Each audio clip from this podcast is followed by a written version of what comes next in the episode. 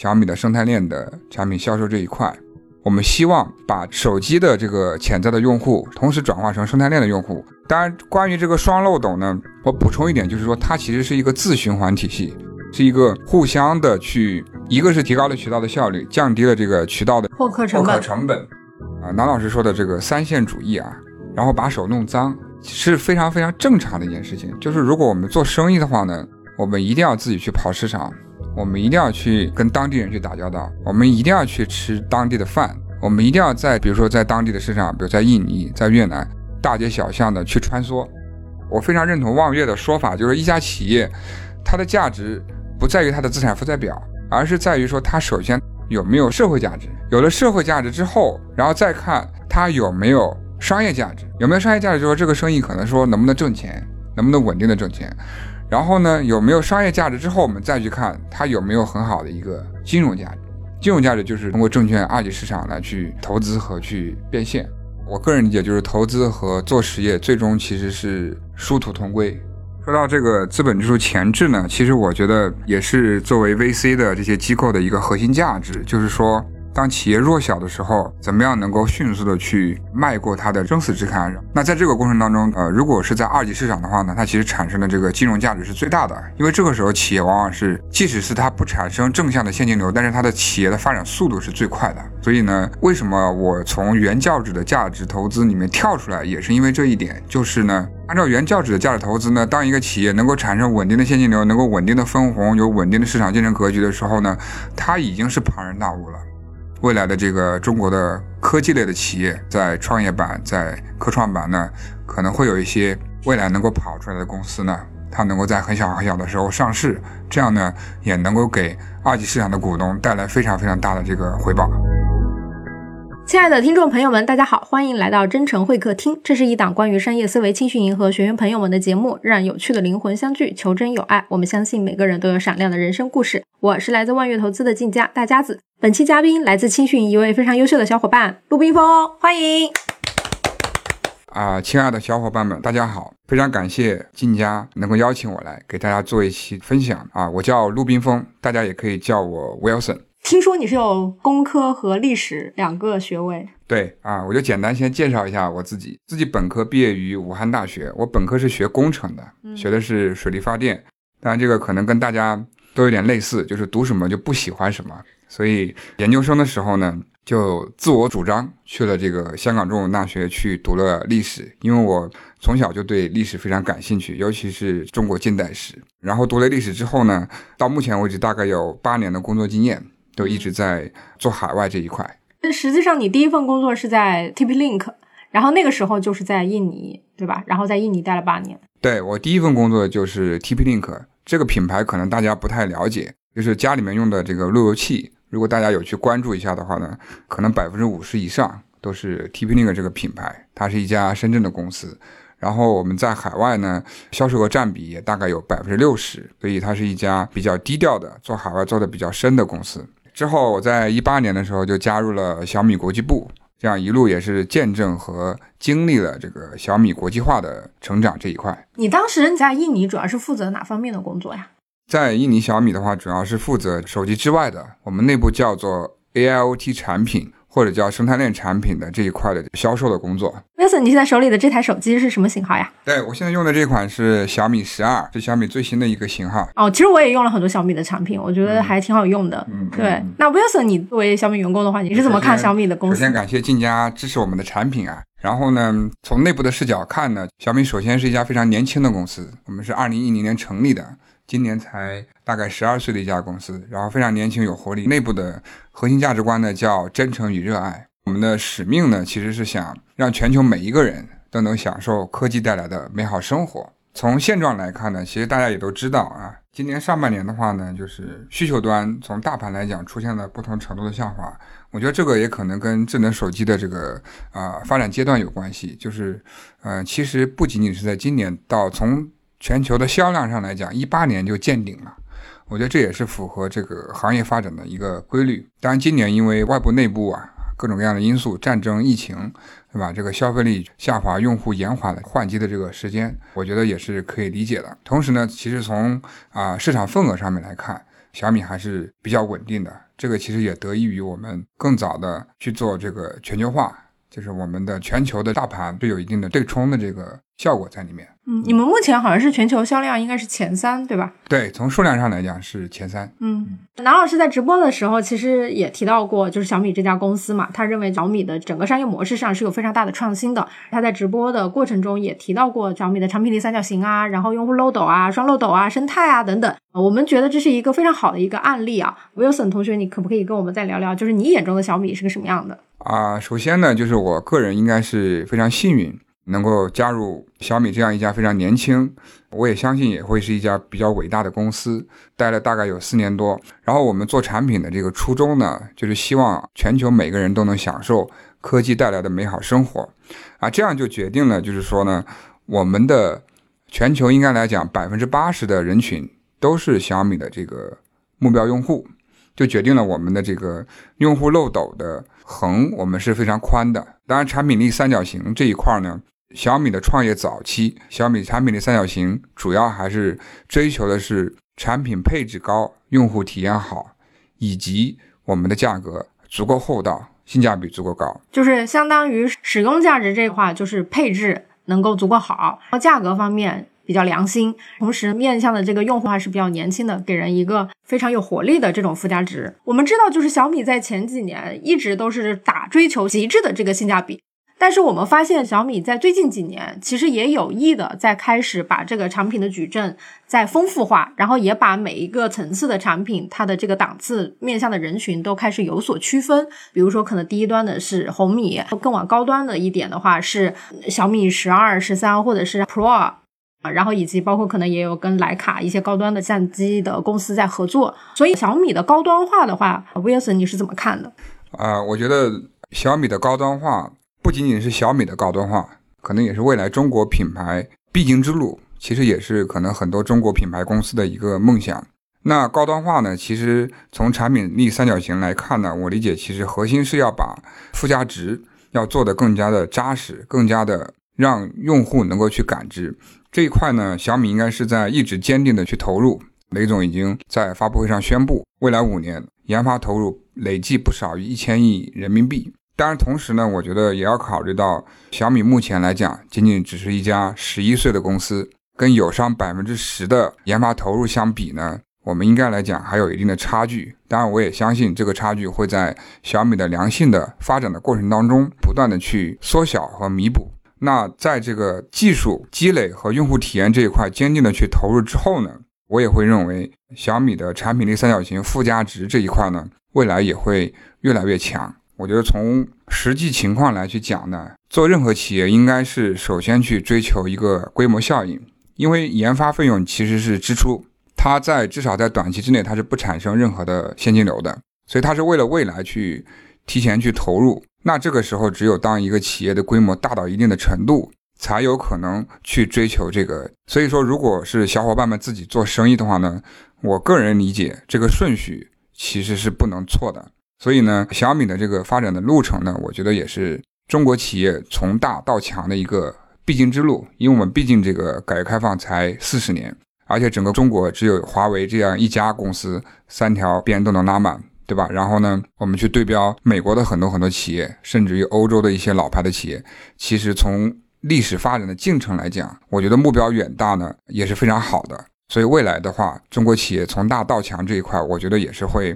在我们的下一代或者说下下一代呢，去不断的去实现。我们都说商业是个演化的嘛，我们其实可能也不知道终局会是一个什么样的结果，但是至少就是我们看到小米它在往高端化这个尝试，它至少是在为所有的中国企业在趟一条路。我们过去来看的话，可能说除了华为这样一家企业的话是牢牢的那个三条边都拉满，但是可能其他公司在某些方面吧，可能都是先追求一个更大的规模，然后去获得这个规模效益嘛。等自己先活下来之后，然后再是去考虑品牌啊或研发或者一些其他的后续的投入。所以我觉得实际上这个至少说是值得我们后续持续关注的一个方向。因为其实我们也聊到了小米非常罕见的小米生态嘛，也就是南老师在直播里面说到的，就是说小米用双漏斗的这个模式建立了一个跟小米相关的一个生态链模式。就 Wilson，你用你们这个内部人士的这个角度来看看，你们是怎么来看待这个小米生态和双漏斗的？确实，因为我也是负责小米的生态链的产品销售这一块。在我们的用户吸引的过程当中，我们内部一直在讲，就是我们现在的战略是手机乘以 AIoT。手机乘以 AIoT 什么意思呢？就是说，我们希望把手机的这个潜在的用户，同时转化成生态链的用户。当然，关于这个双漏斗呢，我补充一点，就是说，它其实是一个自循环体系。也就是说，当小米的生态链的产品多到一定程度，比如说我们小米商城上目前除了手机之外，我们还有大概四千个 SKU。比如说有小米的智能电视，有扫地机，有吸尘器，啊，有笔记本电脑，有手表，有手环等等许许多多的这种产品之后，这些产品带来的附加的这个流量，或者说用户能够反哺给手机这一块，所以它这个双漏斗呢，其实是一个自循环的体系，是一个互相的去，一个是提高了渠道的效率，降低了这个渠道的这个获客成本，成本，对，同时呢。呃，也能够很好的去降低我们手机的这个销售成本。比如说，举一个例子，我们国内的小米之家，我们应该说超过百分之五十，甚至于百分之七十的这个利润的贡献度，不是来源于手机，而是来源于我们的生态链的产品。这样的话呢，如果我们没有这些生态链的产品，其实我们在国内应该说是开不到一万家小米之家这个店的这个规模的。这个其实也是规模效应的这个一部分。就是像小米之家这个事情，我会觉得其实还蛮重的，因为它相当于直营嘛。就是你们是怎么看这种自建销售渠道这种问题的？嗯，我觉得任何企业做到一定的规模之后啊，一定是要逐步的去变重，因为重呢，对于中小企业来讲可能是负担，但是对于大企业来讲，它恰恰是壁垒。而且呢，一方面啊，就算我们中国的互联网发展到今天，其实它占整体的这个 GMV 的比例大概也就是百分之二十，也就是说，我们还有百分之八十的这个销售额来自于线下，尤其是三四五线的城市。所以小米之家第一方面呢，它的一个核心的点在于说，我们需要在我们的目标用户看得到的地方，能够方便的看到我们的小米之家。所以，我们内部的目标呢，就是说，至少在一个县城，一定要有至少一家的小米之家。然后，在大的乡镇，也需要有小米之家。哦，你们现在已经铺到对中国是两千八百个县，但是我们有一万家小米之家。这样的话呢，在大的乡镇，我们要保证有一个小米之家。当然，这个重的问题呢，是通过我们的生态去解决的。就是说，我们怎么样去？其实，小米之家一万家店大概。只有百分之五是我们的直营店啊，啊，剩下百分之九十五其实都是一些大的这种零售商的这个加盟店。对，然后这些加盟店的利润我们怎么样去保证？就是我刚才说的，我们通过生态链的产品这么多的 SKU 来去贡献销售额之后来去反哺手机，或者说我们就把它视为一体，这样的话呢，解决小米之家的盈利问题。我听说另外一个说法，就是像 OV，因为它做的更轻嘛，就是它下到这个下沉市场的话，其实是更便捷，它不用挂小米之家这么正式的一个门脸儿，它只要一个可能手机维修这个店，它就能够是作为它的一个经销点了。但是小米好像沉不到这么下沉。呃，我觉得这个要去辩证的看，这个也是我们区别于友商的一个很大的不同的点，就是说呢，友商可能是通过。大量的这种经销商去覆盖更多的这个点，但是呢，小米我们还是本着就是说，我们希望把我们的这个目标的用户群体全部汇聚到电商和小米之家这个范围之内啊，我们不希望去把这个点铺得很散。而且呢，金家刚才说到这个渠道的成本的问题，其实我们的这个定价模型啊，我们小米之家的费用率大概可能是在百分之十二。作为一个线下的店的话呢，这个已经非常非常低了。那如果我们通过代理商再去往下面去做呢？确实，这个点的这个数量，包括友商目前来讲，点的这个数量可能是我们的十倍。但是呢，任何投入都是有成本的，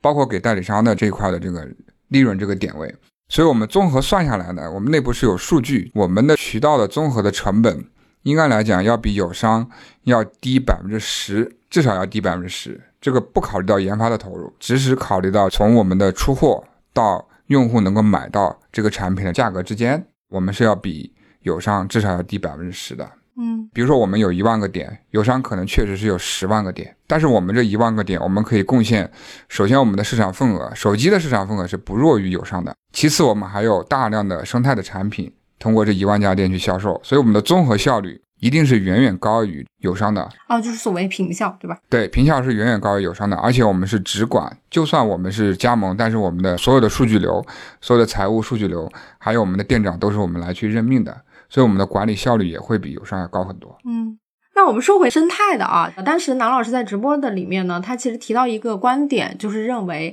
对于没有品牌、没有自建品牌、自建渠道的这些厂商来讲，他其实一个比较好的选择就是说选择和小米这样的一个比较大的品牌去进行合作嘛，他就只需要去负责这个代工生产，然后不需要去考虑其他的一些非常复杂的管理和运营方面的事情啊。然后呢，南老师也测算了一下，他交给小米去。运作这些事情的话，其实它的这个利润率可以大概，比如说维持在百分之十三左右，对吧？但是如果说你要开始自建品牌、自建渠道的话，你要到这个全市场去买流量、铺广告，其实相应的销售成本是会更高的。所以呢，这是一个商业决策的问题嘛。然后 Wilson，你是怎么看的？啊，我觉得首先南老师分析的是有道理的，就是说小米的生态的产品，其实绝大部分不是小米自研的。而是通过我们大概有三百家生态链公司去做出来的，只不过我们有品质质量的控制、工业设计方面的统一的要求，然后我们有定价的要求，但是贴的都是小米的品牌，这样是本着一种为用户负责的态度。那同时呢，这些对于这三百家生态链公司来讲，我认为早期而言确实是如南老师所说，就是在没有能力去自建品牌、自建 marketing、自建营销团队的情况下呢。跟小米合作是一个双赢的做法。当然，从独立自主的角度去考虑啊，随着这个生态链公司的发展，我觉得它以后也会有可能成为一种掣肘。这个掣肘在哪里呢？就是当小米的订单量大到一定程度的时候，从公司内部角度来考虑，从商业博弈的角度来考虑，这些生态链公司可能就没有百分之十几的净利润了。而且这个事情，坦白讲，已经发生了。因为在订单量面前，这些生态链公司是没有什么太大的话语权的。因为本质上来讲，他们就是 ODM，而且小米现在也，即使是相同的品类，也引入了这个内部的竞争的机制，所以这个利润率会被迅速的压到可能百分之五左右，就压到一个市场的平均值。所以说呢，这也是一个创始人的一个选择的问题。首先是没有免费的午餐，第二个呢，即使把这个企业做到这个规模，因为小米给了订单量，同时其实。对于绝大部分生态链公司来讲，未来还是要面临自主建立自主品牌的这个动作，而且呢，应该来讲这是必经之路。其实世间一切的好处都是暗中标注了价格，都是有代价的。所以就是说，对于一个还是想，比如说独立自主、拥有自己控制权的一个这个企业，它可能一个比较好的方式，还是不可避免的要自己去自建渠道，或者说自建品牌。对这个阶段可以延迟或者是推后。量力而为，但是呢，对于有愿景、有伟大的目标的企业家来讲，这条路是应该来讲没有捷径。对，Wilson，其实你一直都是在做海外这块市场，对吧？然后我们知道最近就是中国品牌出海，这个其实也是一个非常热门的一个话题。小米本身这个海外的销售占比是非常大的。对，我们现在海外的销售额的贡献已经超过了百分之五十，未来可能比例会继续的提升，随着我们在海外的市场份额的进一步的提高。这大概率事件。其实你过去应该是负责过，除了印尼以外，是不是还有其他市场？对我刚才看了一下我的这个航旅纵横哈，就我过去大概七八年的时间，我大概飞了有二十个国家，飞了有三十多万公里。所以说呢，在海外开展业务的过程当中，其实我是觉得啊，南老师说的这个三线主义啊，然后把手弄脏是非常非常正常的一件事情。就是如果我们做生意的话呢，我们一定要自己去跑市场。我们一定要去跟当地人去打交道，我们一定要去吃当地的饭，我们一定要在这个，比如说在当地的市场，比如在印尼、在越南，大街小巷的去穿梭，对吧？而且印尼、越南交通工具是以摩托车为主，当然摩托车在中国的一线城市可能绝迹了，但是我们小时候，对吧？可能坐摩的还是我们叫摩的，还是比较普遍的。在当地，我们在一些出租车达不到的地方，我们肯定还是需要去做。而且呢，说是把手弄脏，就是说说起来可能是。比较轻松的一个话题啊，但是其实把手弄脏呢，就是坦白讲还是很苦逼的。就是我们每一天、每一周、每一个月、每一年，我们都会想着怎么样把这个货卖得更多更好，把这个利润怎么样去提高，然后怎么样去激发当地团队的这个积极性，这些问题都是我们日思夜想的一些问题。其实提到这个中国品牌出海啊，我个人觉得就是中国改革开放四十年以后，我们早期是通过制造业。生产这个袜子啊，这个衣服啊，玩具这种不带任何商标的只是 Made in China 的这些产品来去换得一些微薄的这个外汇方面的收入，但是这一部分的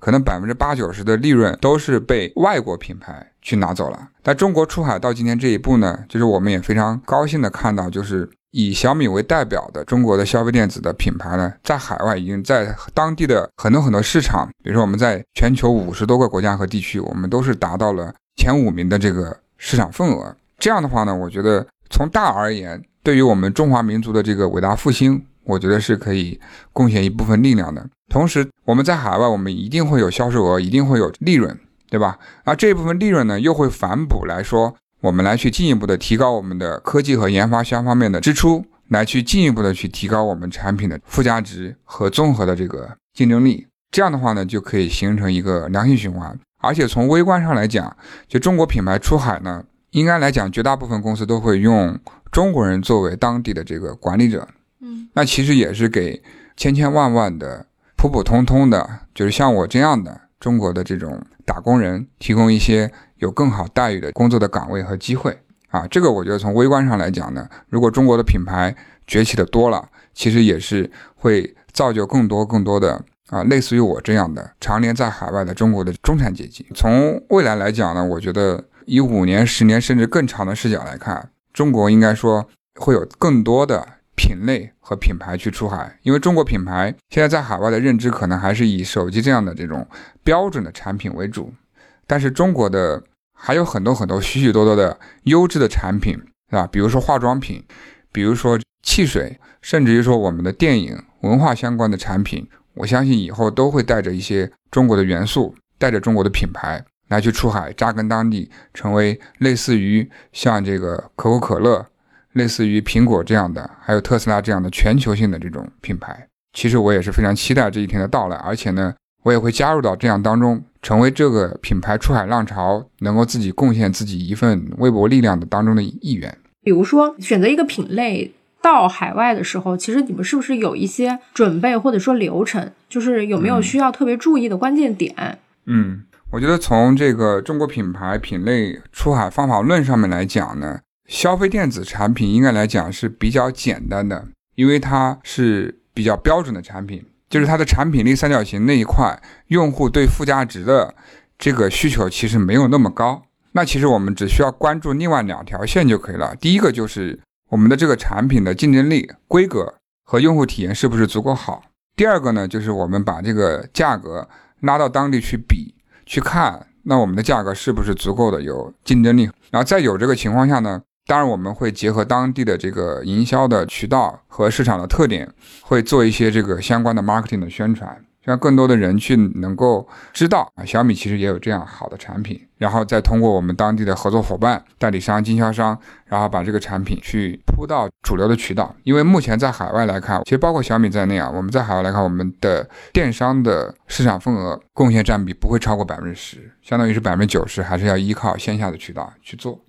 嗯嗯嗯。那像小米的话，它其实是有点像这个农村包围城市，先比如说打那个东南亚。然后或者是打这个亚非拉是吧？其实不是啊，这个是误解，就是不是说便宜的东西就是农村包围城市。消费我们讲啊，消费力是是分级的，对吧？但是分级呢，在任何一个国家它都是分级的。欧洲也有穷人，北美也有穷人，对吧？所以呢，其实我们在欧洲，我们市场份额已经是前三位了。对吧？所以，我们出海从一六年到现在，我们不是说，当然，我印度是我们的第一站，印度是我们出海的第一站，从一三年就开始了。但印度出海第一站呢，核心原因不是说印度穷，它适合更适合小米的产品，而是说从市场份额上面来讲，印度是仅次于中国的一个手机第二大全球第二大市场，而且印度的这个电商啊，也是在蓬勃发展当中。更加符合小米早期的极致性价比的这个打法和策略，然后在其他的地区，我们其实都是在全面开花的一个状态，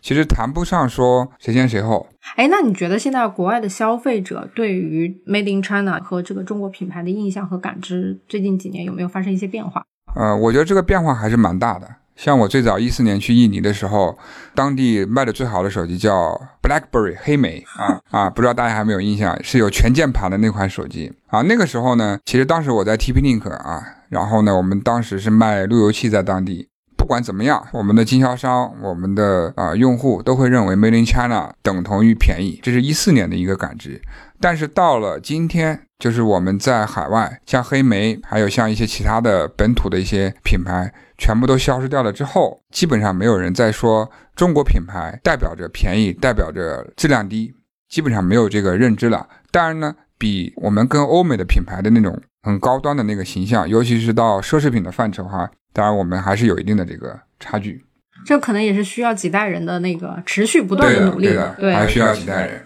嗯，消费电子这个产业链啊，你觉得中长期有可能会转移到东南亚或者是印度吗？啊，我觉得从产业升级以及从中国的平均工资或者说最低工资标准不断的上升的过程当中，我觉得低端的产业转移一部分到以越南为代表的东南亚国家也是非常正常的一个过程。因为以欧美为代表的发达国家也是经历了这个去工业化的一个道路。同时呢，我也认为，就是中国其实是有十四亿的人口，像北上广深其实也就是两三亿的人口。其实大部分的中国人可能收入目前来讲啊，也没有说那么高。所以我觉得低端制造业可能会转移一部分，但是呢，制造业还会是中国的核心的一个命脉，因为中国是一个生产大于消费的国家。而且不仅仅是今天是，未来五到十年甚至更长的时间都会是一个生产大于消费的国家，因为不然这样的话，我们十四亿人解决不了我们十四亿人的一个呃吃饭问题和这个六到八亿人的中产阶级的这个收入提升的一个问题，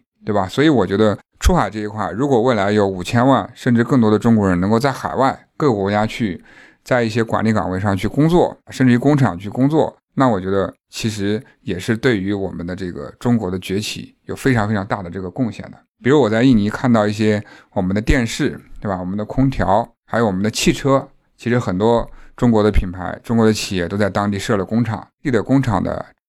骨干其实都是中国人啊，这个我觉得是非常好的。当然，其中有一部分人呢，我觉得可能也会跟当地去通婚，在当地去扎根、去生活，对吧？这样我觉得。就是从民间来讲，从文化交流来讲呢，也有助于各个国家更有助于去了解中国人。行，那我们就进入到第三趴。嗯，Wilson 同学，你是怎么知道我们青训营的？啊，了解青训营也是在一八年的时候，当时听了之后很感兴趣，其实也算是缘分吧。那那你觉得你参加我们青训有什么收获？嗯，其实我了解投资也是比较早了，最早是在。一四年就开了股票账户，当时其实还是一个炒股的一个概念，就是说还谈不上投资。在一六年的时候呢，就是对投资很痴迷，完完整整的读了两遍的格雷厄姆的证券分析，这个号称是这个投资界的圣经。然后呢，啊，也是懵懵懂懂，也会去二级市场去交一些这个股票。但是，一直到今天呢，我觉得我对投资的理解，也是因为南老师和青训营的这个上的课给我的启发哈，应该说有了。翻天覆地的变化，从最早根据格雷厄姆检验地的那种方式去看 PB 看净资产的这个折扣，到今天来讲呢，我觉得我是更认同望月的这个打法和策略，就是说未来的人类世界应该说不可逆的进入到了这个科技的智能社会、智能时代。所以在智能时代、智能社会呢，企业也会有各种各样的这个形式，比如说像 Facebook、微软还有 Google 这样的企业在。一百年前，我觉得这种商业模式是不可想象的，所以未来也会诞生一些更多更伟大的企业家。他的商业模式可能以我们现在的眼光来看，可能也是匪夷所思的。所以我觉得还是要用演化的思维来去看待。同时呢，我觉得就是投资一定要去贴近我们的现实。我非常认同望月的说法，就是一家企业，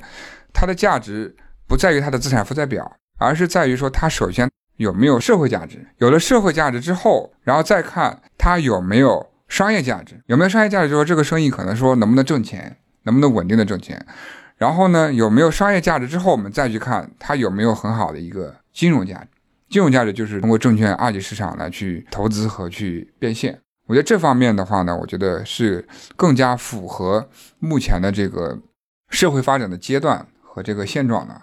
投资啊，我个人理解就是投资和做实业最终其实是殊途同归，想挣到钱都不容易。那在这个过程当中呢，不管是企业家还是投资家，他所经历的不管是波动也好啊，还是说做企业的这个挫折也好，其实都是不可避免的啊。未来望月是不是能够穿越周期，然后我自己现在做事能是不是以后做的企业能够顺利的去长大、去成长？其实我是觉得，一方面是有信心，第二一方面呢，就是说还是要每个人自己去经历，说这些经历其实都是财富，对吧？这是一个蜕变的一个契机，这个是没有人能够，就是说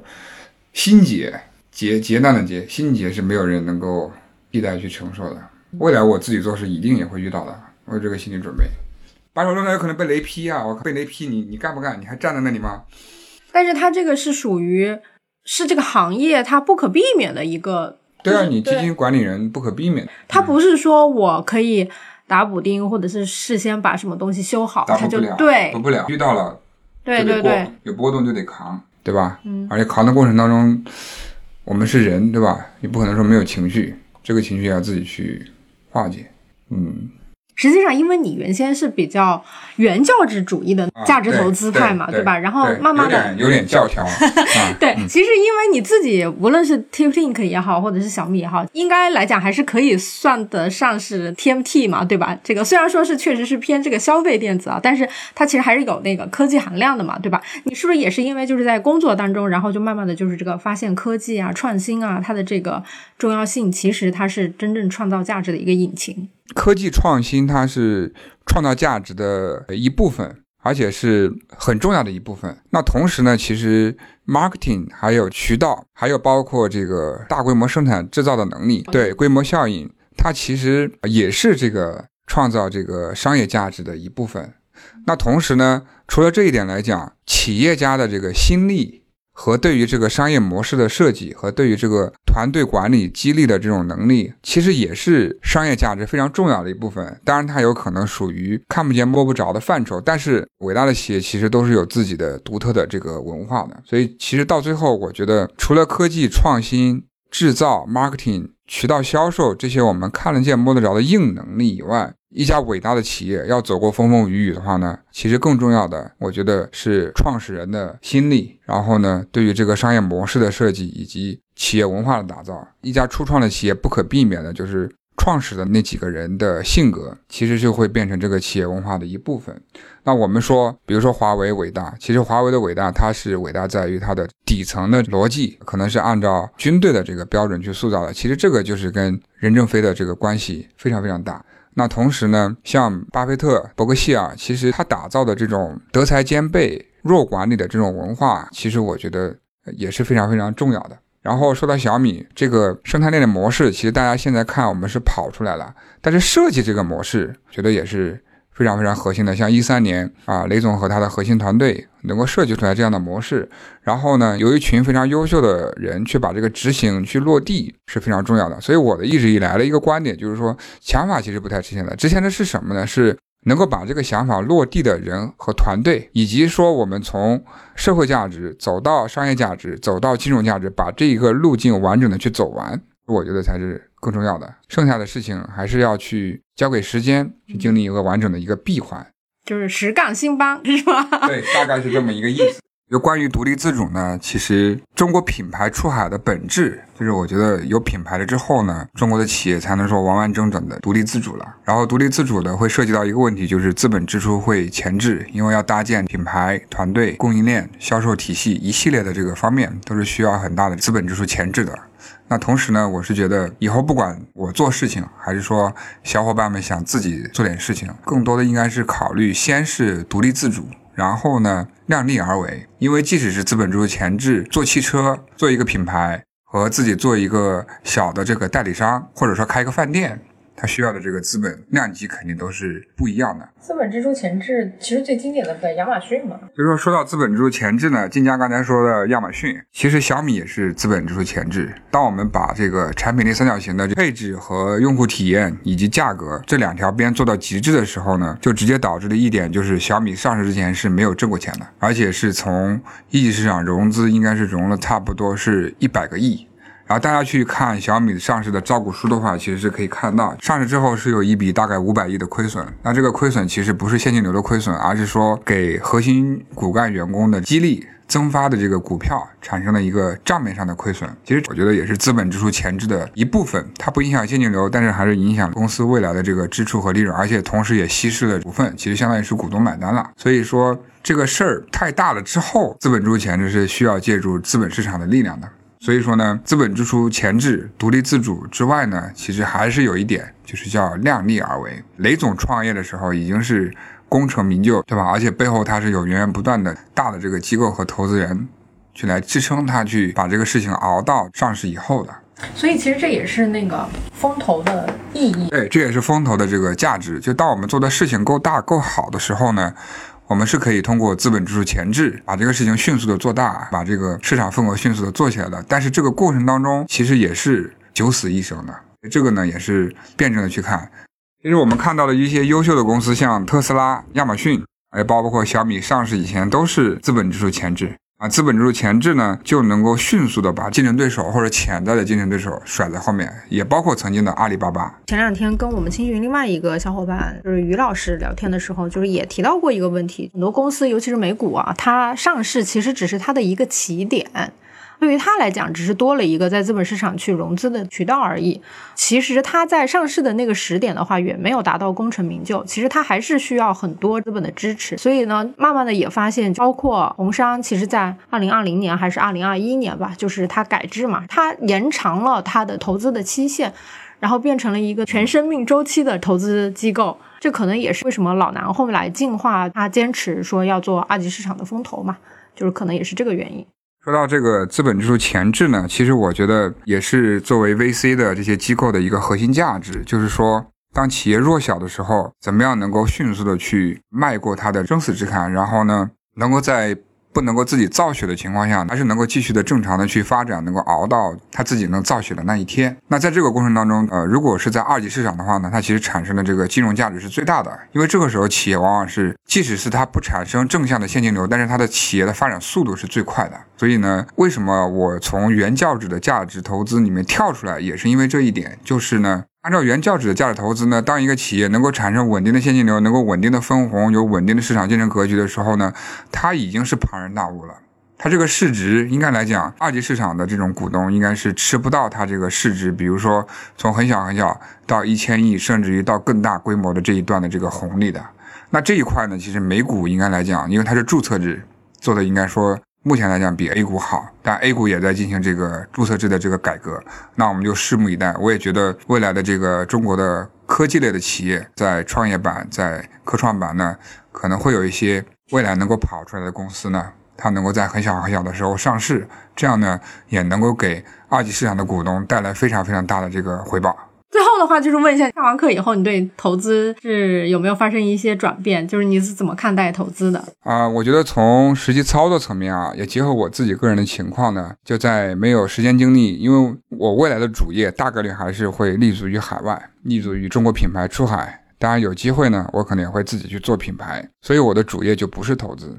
那我在我主业不是投资的情况下呢，第一，我可能会去定投一些指数基金。第二个呢，就是说呢，寻找到这个德才兼备的基金管理人啊，像南老师这样的，建立一个信任，然后呢，能够放心的去把后背交给基金，然后呢，自己全心全意的去做主业。那我觉得，其实在这里面有几个原则。第一个呢，就是专业的人去做专业的事情。中国现在应该大概是有一亿股民，在这一亿股民里面，如果我们自己玩，我们的胜率有多少？其实如果不是专业出身，不是机构的话呢，其实我觉得。赚钱了叫运气，不赚钱叫正常。这是我的第一个，就是专业的人去做专业的事情。第二个呢，就是呢，为什么要去找德才兼备的，还有理念认同的投资管理人呢？我觉得其实赚钱可能还是第二位的，第一位的就是说呢，在这个过程当中，大家能够互相交流，对吧？实体界和这个投资界能够互相去交流，去互相的去启发，互相的去进步。我觉得这个也是我非常看重的一点。当然呢，从商业的角度，对吧？钱。咱们还是要挣啊，就是说，作为一个投资管理人，对吧？跑赢沪深三百，我觉得可能也是最低目标。哎，但是我们刚才聊到，就是说，你像格雷厄姆最惨的时候，其实也遭遇过回撤百分之七十，对吧？对，对，芒格也有，对啊，七三七四年大熊市，我觉得这种大的回撤，从投资界来看叫大的这种净值的这个回撤，包括今年上半年。可能很多很多的知名的投资管理者和机构都会有大的回撤。其实做企业也是这样的，这个我觉得它属于把手弄脏的一部分。咱不能说把手弄脏过程当中就是只看晴天，下雨打雷的时候，其实我们也要受着。包括小米今年上半年，我们的销售额或者说销售量来讲，应该也是在下跌的过程当中。但是在这个过程当中，第一个，我们经历我们必须经历的，不管它是好的还是不好的。第二个呢，顺势的时候其实是看不出来水平的，恰恰在逆境过程当中，才能够慢慢的就跟大浪淘沙一样的，把一个公司、把一个优秀的机构、把优秀的企业家慢慢的去给筛选出来。这个我觉得是符合天道的。当然，这个过程可能比较残酷，但是呢，这个世界就是这个样子，就是经历过了，扛得住的就是英雄啊。我们做实业很多讲胜者为王，胜不是胜利的胜，是剩下来的胜。我觉得这个很重要。那我们今天就是非常开心，能够邀请小鹿来跟我们一起录制这期播客。首先呢，就是跟我们分享了他的求学啊、职场的一些经历，八年的海外销售足迹遍布了全球二十多个国家，是一个经验丰富的老 sales。啊，接下来呢，我们直接就是说以他所在的行业、手机，然后以及小米，我们进行了一些讨论，包括杨老师曾经在 B 站跟我们解释过小米的一个双漏斗的用户模式啊，包括还有产品力三角形，我们用这些工具来拆分公司的情。情况最后的话呢，我们第三 part 的话讨论了，就是说威尔森同学呢他自己本身对这个投资的一个进化，从传统的一个原教旨主义的这个价值投资，慢慢的演化成接受这个创新投资和演化投资嘛。最后他还跟我们分享了他认为一个优秀的基金管理人或者是优秀的一个企业家应该是怎么样。其实真正的一个优秀的投资家和实业家。是殊途同归的，对，嗯，对，谢谢谢谢 Wilson 给我们带来的商业观察，我们下期再会，拜拜。谢谢大家的时间，随时有什么出海相关的问题，也欢迎大家跟我沟通，谢谢。嗯，好，拜拜，拜拜。